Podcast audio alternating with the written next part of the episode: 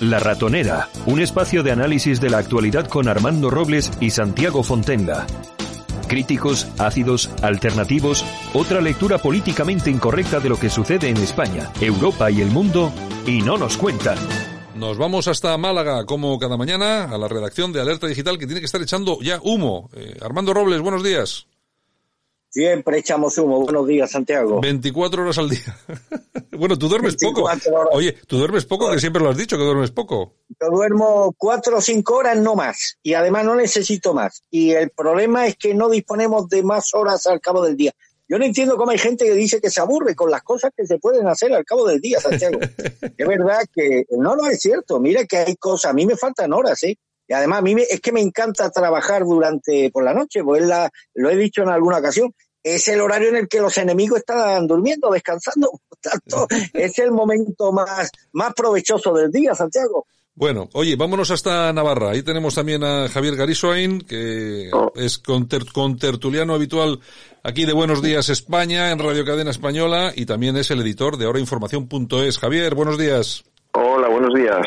¿Qué tal? Nada, esa es actitud, ¿eh? Hay que estar siempre en guardia y luchando y despiertos y trabajando. Sí, hay que dormir con un ojo abierto. ¿Quién era, quién era el que dormía con un ojo abierto? Eh, em, alguien, alguien, alguien dormía. Eh, sí, sí, sí, Junquera, Oriol Junquera. bueno, no creo. Este hombre dormirá bastante, sí. Desde luego. Armando, desde luego. ¿Cómo se nota ya que llevas tiempo ya despierto? Junqueras no, toca, no ha tocado y Junqueras. no, no, y no, no toca. Bueno, vamos a dejarlo un poco tranquilo en su universidad. Sí, bueno, igual, igual, igual, luego lo tocamos un poquito. Pero oye, me gustaría empezar, si os parece. Oye, por cierto, perdóname, Santiago, en la parte que toca, enhorabuena por la repercusión que ha tenido la entrevista de ayer a Carlos Iturgay, sobre todo en redes sociales vinculadas a sectores del PP Vasco. Sí, sí, bueno, sí, eh, hombre, eh, yo es lo es lo suyo, eh, sobre todo porque dijo algunas cosas interesantes ayer, ¿eh? Yo creo que yo bueno, vosotros en la alerta digital habéis destacado una de las cosas que dijo que me parece muy importante, que el, tema de ETA no es que se haya ganado a ETA, es que sino que se ha perdido por culpa de Zapatero, entre otras cosas. Sí, además, fíjate si este hombre a lo largo de su trayectoria política habrá hablado de ETA, no, no en, en cientos, en miles de intervenciones y sin embargo, tú buscas en el localizador de Google Carlos Iturgayeta, está el programa de ayer, el programa de Radio Cadena eh, Española entre la, las diez primeras referencias, lo cual yo creo que es para sentirse satisfecho. Sí, está muy bien, está muy bien. Bueno, yo me alegro porque además, a ver si lo volvemos a traer antes de que sean las elecciones, porque esto va a ir evolucionando y la campaña, aunque queda muy poco tiempo, es un mes, pero yo creo que en un mes vamos a todavía asistir a algunas cosas muy interesantes y sobre todo muy vinculadas con el tema del coronavirus. Pero bueno, luego hablamos de eso. Me gustaría, si os parece bien, empezar por un tema interesante, más que nada porque a mí cuando a la gente le dan jarabe democrático después de haberlo eh, lanzado ellos, pues sí, después de haberlo recetado, es que me encanta eh, ver las caras de la gente, ¿no? Y bueno, hemos, hemos asistido al famoso escrache en la Complutense, al ministro, al vice, a Pablo Iglesias, además que ha venido un escrache por parte de una organización de izquierdas, que es, eh, creo que sea Frente Obrero. Frente Obrero. que es bastante radical. Eh, eh, Javier, ¿cómo, ¿cómo has visto a Pablo Iglesias? ¿Se lo ha tomado bien o es que sabía, sabía que las circunstancias tenían que ser así?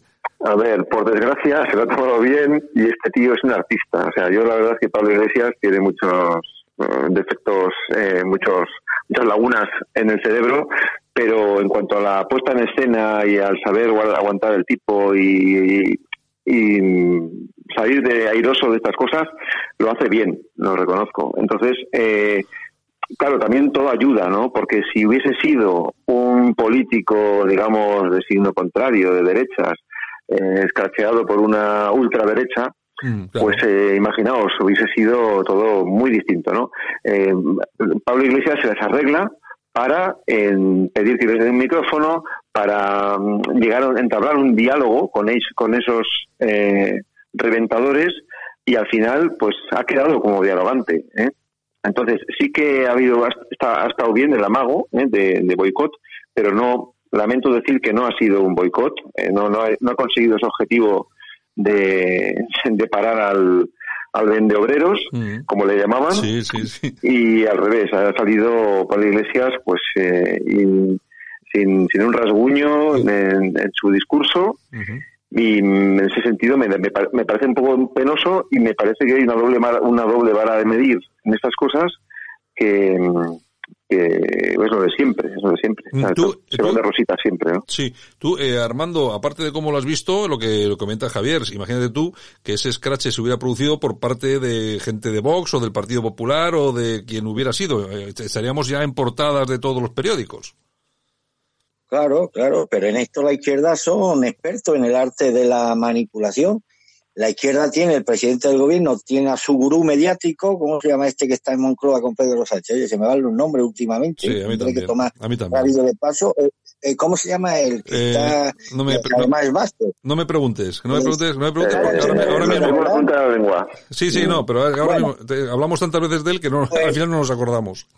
Pedro Sánchez tiene a este tipo que es bastante eficaz en esto de la manipulación propagandística y demás, y el Partido Popular tiene a Pablo Montesino, pues ahí no hay más preguntas y demás, pero bueno, en lo, en lo de iglesia, que estoy de acuerdo con Sergio, fue, la verdad es que fue un scratch muy flojito, muy light y demás, ¿eh?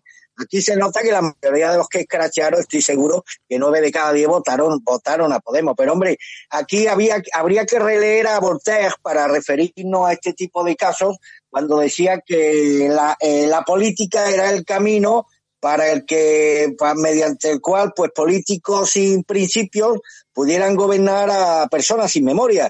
Y desgraciadamente el pueblo español pues tiene muy poquita memoria, entonces donde las dan las toman.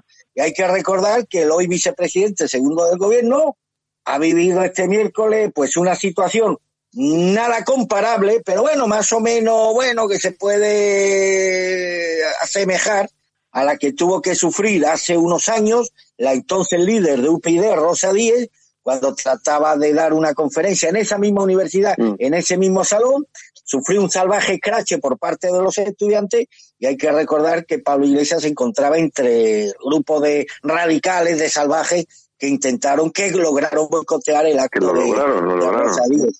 Sí, pero, tener, tener, en, cuenta que aquel scratch no ha tenido nada que ver con este. Aquí había 20 o 30 chavales jóvenes eh, que se han limitado a, a, gritar y luego, de forma muy amable, cuando les han invitado dos auxiliares de seguridad a irse, se han ido, pero en aquella ocasión, con Rosa Díez, eh, se estuvo a un palmo de la, de la violencia física, Armando. Sí, además, yo me acuerdo, esa imagen a mí me impactaron porque se ve al jorobado de Galapagar con el rostro demudado, preso del odio, del odio, hablando con un estudiante, y el objetivo claramente era no solamente boicotear el acto de Rosa Díez, que lo consiguieron, sino infringirle incluso algún tipo de daño físico, de no haber sido por los eh, responsables de seguridad que habían en el salón de acto, pues yo creo que la integridad física de Rosa Díez habría salido muy mal parada ese día. Y uno de los promotores de ese scratch que luego lo negó en su típica actitud cínica y demás, eh, fue, fue, fue este, este Pablo Iglesias. De ahí que bueno, que donde la tal la toma, el scratch no ha tenido nada que ver con el que sufrió Rosa Díez, pero bueno, eh, lo que le han dicho no es ninguna falacia y demás. Eh, si repasamos la hemeroteca, las contradicciones de Pablo Iglesias han sido continuas en los últimos años. Y solamente un pueblo tan desmemoriado como el español pues no le echan cara pues este, estas contradicciones que jalonan toda su trayectoria política. Pero lo sustancial es lo que has dicho al principio, Santiago. Aquí vivimos un doble rasero moral, un relativismo moral que empieza ya a ser preocupante. Eh, si esto lo hubiera promovido la derecha contra un representante de la izquierda, pues yo creo que aquí se estaría criminalizando por lo civil y por lo criminal al conjunto de la derecha española, pero bueno, como han sido, eh, como han sido ultraizquierdistas, uno de los suyos y tal, pues bueno, pues esto ha tenido una repercusión mediática. Sí, Javier. Es que a mí me alucina mucho el, el tono de superioridad que tiene Pablo Iglesias con el micrófono, porque depende de, de cómo le caiga el que le está increpando, pues le perdona la vida o le acusa de delito de odio, ¿no? entonces me pregunto, ¿dónde está el límite realmente, no? Porque esos jóvenes de Frente Obrero eran, le recordaban, pues no sé, a su padre, supongo, y a su, a, no sé, a gente que él ha conocido y que le tiene cariño. Entonces les ha perdonado la vida y les ha dicho, se ha, se ha rebajado a dialogar con ellos. Pero si le hubiesen tocado un poco más eh, la fibra, eh, entonces habría ya pasado a acusarles de delito de odio y de promover, pues eso, un, fascismo, una especie de nuevo fascismo eh, de izquierdas, ¿no? El tema de fondo es el tema del feminismo, que es que este, este grupo Frente Obrero, yo creo que como están en el, el marxismo-leninismo antiguo, pues esto del feminismo no lo entienden o no han entrado en la, en la rueda del progre del feminismo, ¿no? Yo, ellos directamente, sí. Yo, yo, Javier, yo, mira, ahora que tocas este tema, yo recomiendo, yo sigo mucho al, al, a este grupo del Frente Obrero y recomiendo que, que simplemente lo pongan y vean los vídeos de su líder en, en YouTube y efectivamente es un grupo que eh, vamos a ver, eh, no es que odie, pero prácticamente todo el tema del mensaje, eh, lenguaje inclusivo, feminismo, el tema de género, pero tal cual. Yo, a mí me recuerdan, siento decirlo, si alguien nos escucha, que no le siente mal lo que voy a decir, pero me parece mucho en la estética y en la ideología al Hogar Social Madrid y cosas así, eh, siendo incluso de, de, de, partes del, del, abanico ideológico diferentes, mm. pero, pero por la estética y por la... Es que ellos se creen, se creen en el tema de la justicia social y se creen que, que bueno, que hay que aspirar a un Estado que, tenga la dictadura del proletariado, ¿no? el obrero. Entonces, eso se lo creen y el, camino feminista y aberrosexualista que lleva toda esta gente, pues les parece una, una especie de concesión a las nuevas ideologías del orden mundial, de la, de la plutocracia, y, y no, no les encaja en su lucha obrera, que lo ven como algo mucho más simple, mm. más sencillo. Yo, yo, yo, yo, recomiendo verlo, ¿eh? os recomiendo a todos, a vosotros, a vosotros también. Dime, Armando, dime. Es que eh, el comunismo tradicional, comunismo de la Unión Soviética, no tiene nada que ver con el marxismo social que salió de la escuela de Frankfurt y que ha representado, pues, todas estas pandemias ideológicas hoy preponderantes en la izquierda, no solamente europea, sino del conjunto de Occidente. El comunismo soviético, por ejemplo, tenía una actitud absolutamente contraria a las prácticas homosexuales y demás. Bueno, la homosexualidad de la Rusia de Stalin estaba castigada con la pena, con la pena de muerte. Decía el mismo Stalin que el feminismo era un lujo burgués y demás. O sea, estas cuestiones, el comunismo se, se dedicaba pues a lo que a, a, a, a lo que escribí, a lo que dejó escrito Carlos Marx era, un, una respuesta, una respuesta política a problemas económicos y sociales que sufría un determinado sector de la sociedad mundial, los trabajadores y demás. Pero claro, ocurre lo, lo, lo, que ocurrió a partir sobre todo de la caída del muro de Berlín, cuando esa, esas banderas que tú has estado usando durante años pierden toda su credibilidad y todo su ascendiente porque los propios trabajadores dejan de confiar en ti, porque las recetas que tú propones no son eficaces de cara a la mejora de las condiciones de vida de los trabajadores, porque es empíricamente demostrable que allí donde gobierna el comunista, el comunismo actual es donde más problemas de tipo económico y sociales se generan con hambruna generalizada, como es el caso de, de Venezuela. Cuando el comunismo deja de cumplir esa labor, entre otras cosas, porque carece de esa fórmula efectiva capaz de mejorar las condiciones de vida de los trabajadores, como es capaz de mejorar las economías liberales como la, la, la, las vigentes hoy en Europa, pues entonces pierde su razón de ser y de existir. Como estos golfos tienen que seguir viviendo de lo público, pues tienen entonces que izar otras banderas. ¿Y qué banderas mm. fueron, eh, son las que iza hoy el comunismo mundial? Pues la bandera del homosexismo, la bandera del ecologismo, la bandera del feminismo, la bandera del animalismo, nada que ver con el comunismo, con el marxismo primigenio que dejó escrito Carlos Mar y que eran eh, recetas económicas para mejorar las condiciones de vida de los trabajadores. Pero claro, si los trabajadores son los primeros que han dado la espalda a estas formaciones políticas en el conjunto de Europa, al caso de Francia me remito, eh, Marsella, eh, el Partido Comunista de Marché quedó prácticamente siendo un grupo residual porque esos antiguos votantes comunistas terminaron votando a Jean-Marie Le Pen primero y luego a su hija, a, a, María Le Pen, pues eh, el comunismo para no perder previamente su protagonismo en la escena política europea, pues tiene que defender e izar otras banderas que son las que está defendiendo actualmente eh, los comunistas españoles y del conjunto de Occidente, que hablan más del feminismo, hablan más del feminismo, de la eutanasia, del aborto, del homosexismo, de la madre que los parió, que de los problemas clave que afectan y preocupan a los trabajadores. Sí, Javier. Sí, hablan eh, eh, realmente, em, o sea, esta, esta, gente sí que sigue anclada en ese comunismo antiguo, pero no hay que olvidar tampoco que el neocomunismo de, de Pablo Iglesias y de Podemos en, es un avance de ese comunismo, ¿eh? ojo, o sea que no es, ellos han sustituido la lucha de clases por la lucha de sexos, por ejemplo, ¿no? Sí, sí, sí. Eh, hay, hay unos, algunos elementos bastante calcados. Antes el enemigo era el burgués, ahora el enemigo es el machista, el, el hombre blanco heterosexual, ¿no? Hombre, ellos, Eh, ellos, o sea- ellos, vamos a ver, a mí me parece que ellos lo que, eh, que de tontos, pues tienen lo justo y ellos eh, llega un momento en el que dicen, vamos a ver, o evolucionamos y encontramos nuevos, nuevos nichos en, en los que poder trabajar o nos, o nos quedamos solos. Y, y, lógicamente de ahí surge todo lo que, todo lo que estamos soportando ahora, como dices tú, Javier. Lo que pasa que, por ejemplo, estos grupos como el Frente Obrero, que es un grupo, son grupos, eh, cuidado, que tiene eh, implantación en toda España, tiene es, es ese grupo que seguramente muchos de nuestros oyentes habrán visto en internet que eh, monta campamentos paramilitares Sí. eh, etcétera es decir eh, tiene una organización muy establecida tiene una disciplina férrea ya te digo que me parece eh, me parece que son grupos mm, realmente no voy a decir peligrosos pero sobre los que hay que tener cierta cierta atención y además que reivindican un comunismo a la antigua como decía Armando y yo creo que precisamente por eso es igual, es igual que el tema, el tema del Islam. Cuanto más se radicaliza, cuanto, cuanto más eh, usa un lenguaje eh, más, eh, más duro, eh, más gente se suma a eso, y hay más conversos, etcétera, etcétera. Y yo creo que en esto sucede exactamente lo mismo. Un grupo comunista con un lenguaje súper duro, de disciplina, de, de odio y de asco con todo lo que es el- los mensajes feministas, eh, lenguaje inclusivo, etcétera, etcétera. Y yo creo que crecen. Y, y a mí me parece que, me parece que pueden dar una sorpresa de aquí a unos años, ¿eh?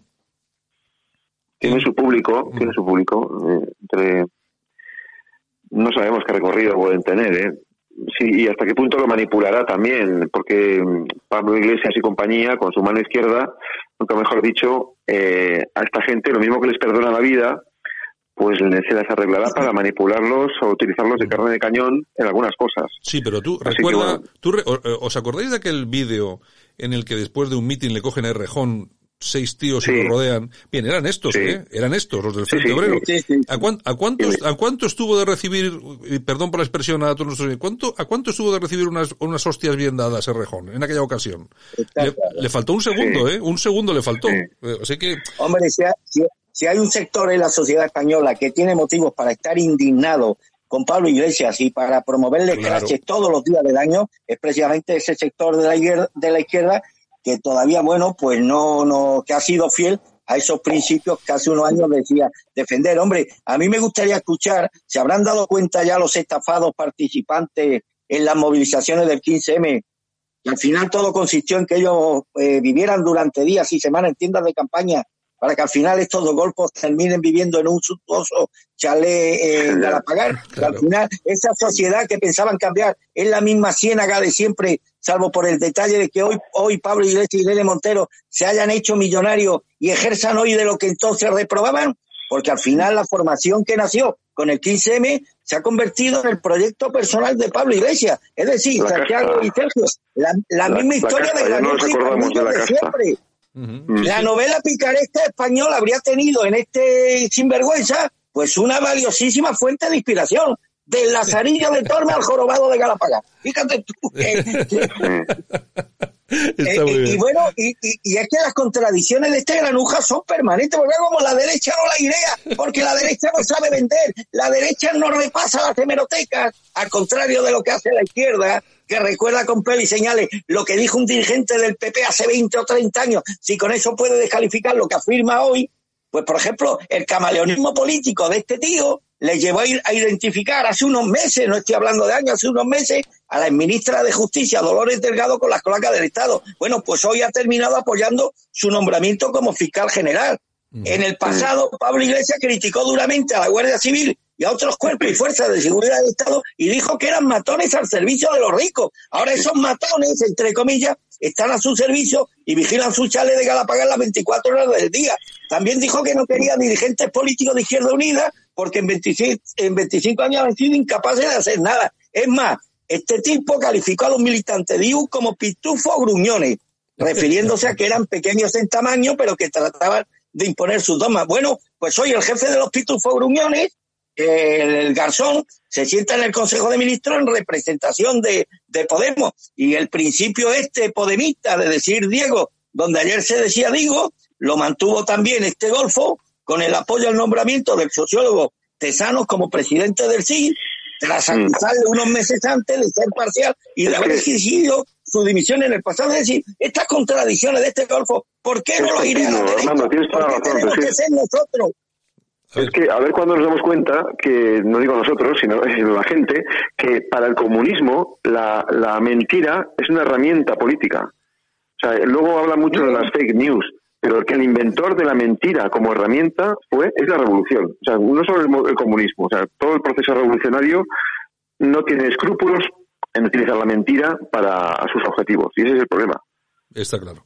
Bueno, sí, Este tipo Santiago tiene como profesión y quien no lo vea ya es porque es tonto y si alguien de la izquierda no se siente estafado es porque le gusta ser estafado, tiene como único norte y meta vivir del dinero público. Pero como vocación, eso sí, busca azotar a las mujeres hasta que sangren, organizar a una diputada, un escrache salvaje y abrazar a los herederos políticos de los pistoleros en el, en el Congreso de los Diputados. Y ya termino, ningún líder político en España representa y ha representado nunca mejor que Pablo Iglesias ese chiste de chumi chume protagonizado por un progre que mira con desprecio a un grupo de obreros mientras se dice a sí mismo, a veces pienso que esta gente no me no se merece que me lea entero el capital.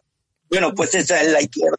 Bueno, de todos modos, yo me quedo con, con eh, Pablo Iglesias, del Lazarillo de Tormes al jorobado de, de Galapagar. Sí, sí, yo me quedo... haber sido una, una incalculable, una valiosísima fuente de inspiración para esos estos autores de la picaresca española, que además un subgénero, un subgénero literario narrativo en prosa muy español entre el Renacimiento y el, Barroco, o sea, es una de las de, es uno de los eh, géneros literarios por antonomasia. Hay, hay una novela, hay una novela que escribió que escribió Javier Javier Barreicó hace unos años que se titula Todos con coleta.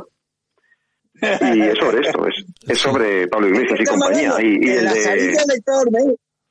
Perdona, perdona, perdona, perdona. no, os piséis, sí, Javier.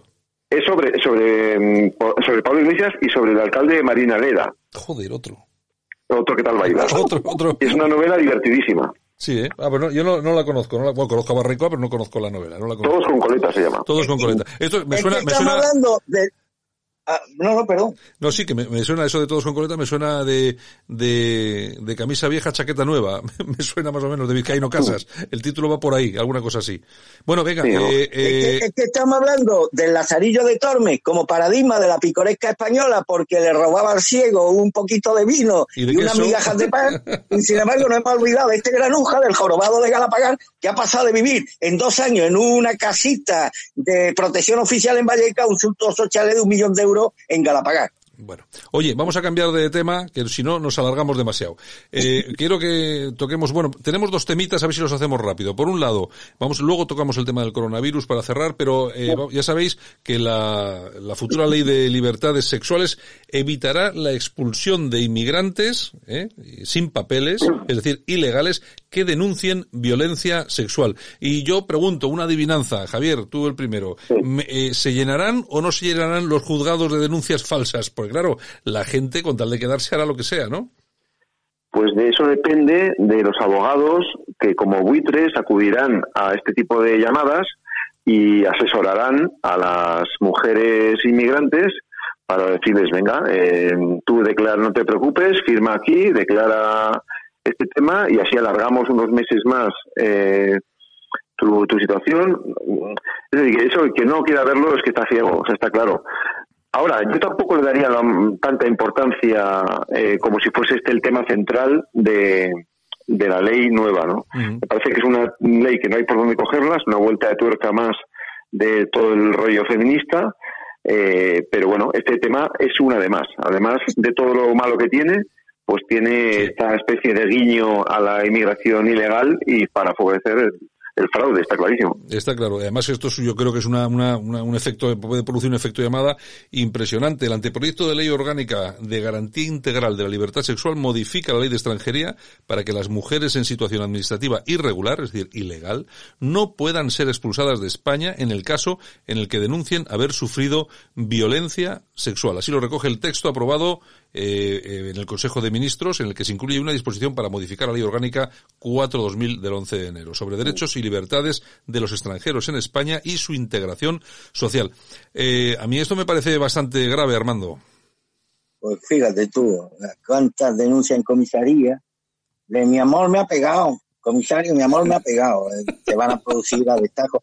El problema es no solo eso, a las mujeres inmigrantes ilegales que denuncien maltrato, no se les abriría un expediente de expulsión y si lo tuvieran se paralizaría inmediatamente. ¿no? Claro. La, que tenga un expediente de expulsión se paraliza ipso facto. Y además se le daría eh, autorización, que está contemplado en el anteproyecto, una autorización provisional de residencia y de trabajo y la protección se extendería también con, su, con una autorización de residencia a sus hijos menores que estén en España. Es decir, blanco y en botella, Santiago. Eh, por si habían pocas medidas coercitivas contra los hombres, que no ha servido para que pare esa lamentable lacra que es la violencia machista, que existe, de igual forma que, está, que existe también la otra violencia, la violencia intrafamiliar, madres que matan a hijos, eh, hijas que, que, maltratan a padres, mujeres que maltratan a su pareja, pero en fin, existe la violencia machista, indudablemente, no lo vamos a negar nosotros, y en esto yo me abono a la tesis de Vox, cadena perpetua y porque no hay nada mayor para los maltratadores y demás. Pero hay que ser realista y considerar que todas estas medidas punitivas que han criminalizado al varón no han servido para para, para, para, reducir un solo caso. Es más, vemos como cada año el número de, casos de violencia machista, como también de la otra, pues se, se crece exponencialmente en nuestro país. Por lo tanto, esto es una aberración más de un anteproyecto, además que tenía razón el ministro de Justicia, me comentaba ayer un, una persona, un abogado y demás, dice, bueno, es que tenías que haber leído el anteproyecto no han tenido en cuenta, bueno, faltas de ortografía, mal redactado, no han tenido ni siquiera en cuenta la jurisprudencia, eh, una serie de lagunas jurídicas de primero de derecho. Eh, no han tenido más remedio los expertos jurídicos del gobierno que retocar el texto, retocar el texto y adecuarlo a, a lo que a lo que eh, adecuarlo a, la, a las leyes imperantes porque no iba a ser tumbado inmediatamente por el Tribunal Constitucional y demás y esto ha provocado pues la desairada respuesta de, Pablo Iglesias y de, y de Lechenique, que bueno, que poco menos que acusaron ayer de machista o de machote al ministro de Justicia. Es decir, estamos en un caso eh, que prueba lo que ha dicho Sergio, que me parece muy interesante, que ya como la lucha de clases no cuela, pues ahora hay que imponer la lucha de sexo, y esta es una manera de mantener una frontera cada día más ancha entre la población varonil de España o de Europa y la población y la población femenina.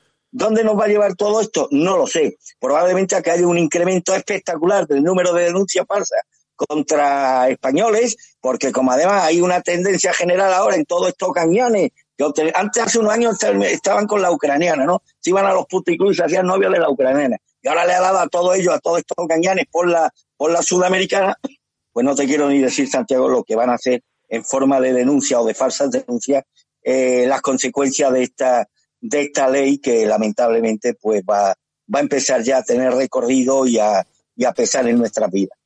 Bueno, no nos, no nos queda tiempo prácticamente, pero sí me gustaría hacer un último, un último retoquito al tema del coronavirus porque Trabajo recomienda a empresas paralizar su actividad si hay riesgo de contagio por coronavirus en el centro de trabajo.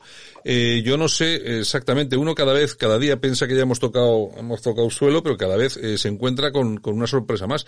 Y vamos a ver, algo gordo tiene que estar pasando para que ahora se recomiende incluso cerrar eh, centros de trabajo y, y, empresas. Eso sí, las manifestaciones del 8M no se van a, no se van a, a suspender, van a seguir. No, es son cuestiones que no, no, no entiendo muy bien, Javier ya, eh, es verdad, es, es muy chocante que hay distintas recetas para, para lo mismo, ¿no? en, según los países y en España, según las regiones, eh, pues cambian los días que, piden de, ausentarse del trabajo o las medidas de preventivas, ¿no? En Italia, por ejemplo, eh, hasta el día 15 de marzo han suspendido las clases en las universidades y en los colegios. Eh, lo aplicasen en España, pues igual nos venía bien y a lo mejor se empezaba a poner de moda el homeschooling, la enseñanza en casa para, para como alternativa a la enseñanza pública envenenada, ¿no? Eso yo ya votaría a favor de eso.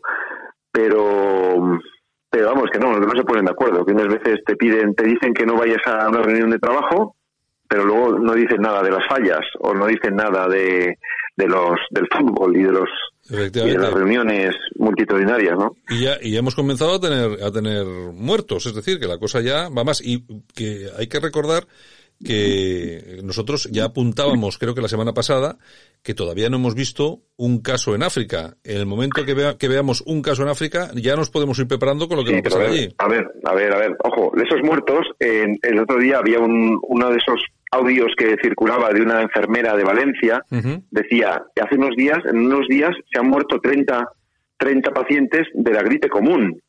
Y aquí todavía no ha habido un muerto en Valencia, ¿no? Eso lo decía hace unos días. Sí.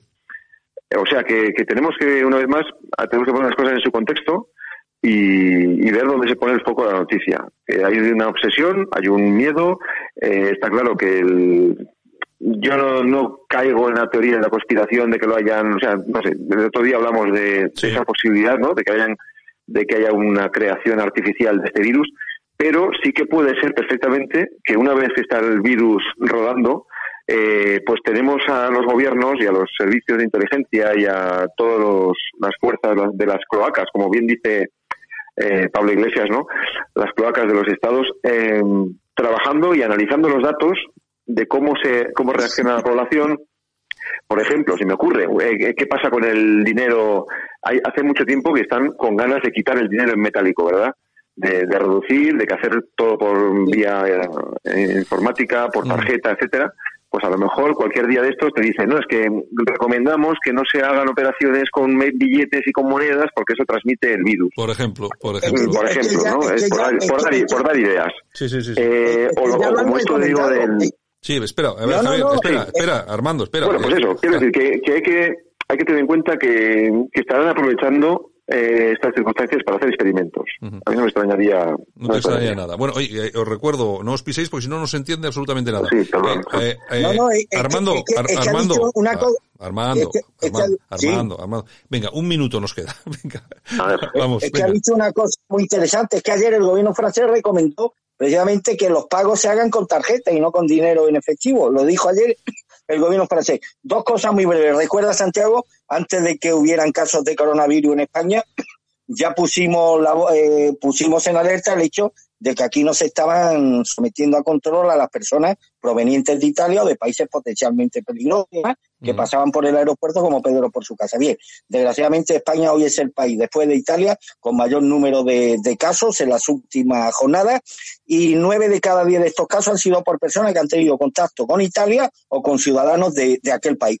Hombre, una cosa que ya no sé cómo interpretarla, si como broma o, o, o si aquí nos están ocultando algo, es que las autoridades del gobierno de Valencia prohíbe eh, o sea, ordena que un partido de baloncesto se celebra a puerta cerrada, un partido de baloncesto que puede congregar dos mil a tres mil personas a puerta cerrada, que me parece bien, pero sin embargo dicen que no, que la falla no. No hay motivo para, para que cause, para, para generar alarma con respecto a la falla, sí. Mm. O sea, yo esto, esto ya no sé cómo interpretarlo, Santiago. Lo único que te digo es que si en vez de haber un gobierno del Partido Socialista hubiera un gobierno del Partido Popular, exactamente habiendo gestionado esta crisis como la está gestionando el Partido Socialista, ahora mismo estaría ardiendo Troya en España, habrían solicitudes de comparecencia del presidente y del ministro de Salinidad en el, Congreso y, no soy mal pensado. Nunca más, nunca más eh, por todas las esquinas. Y, y, sedes rodeadas.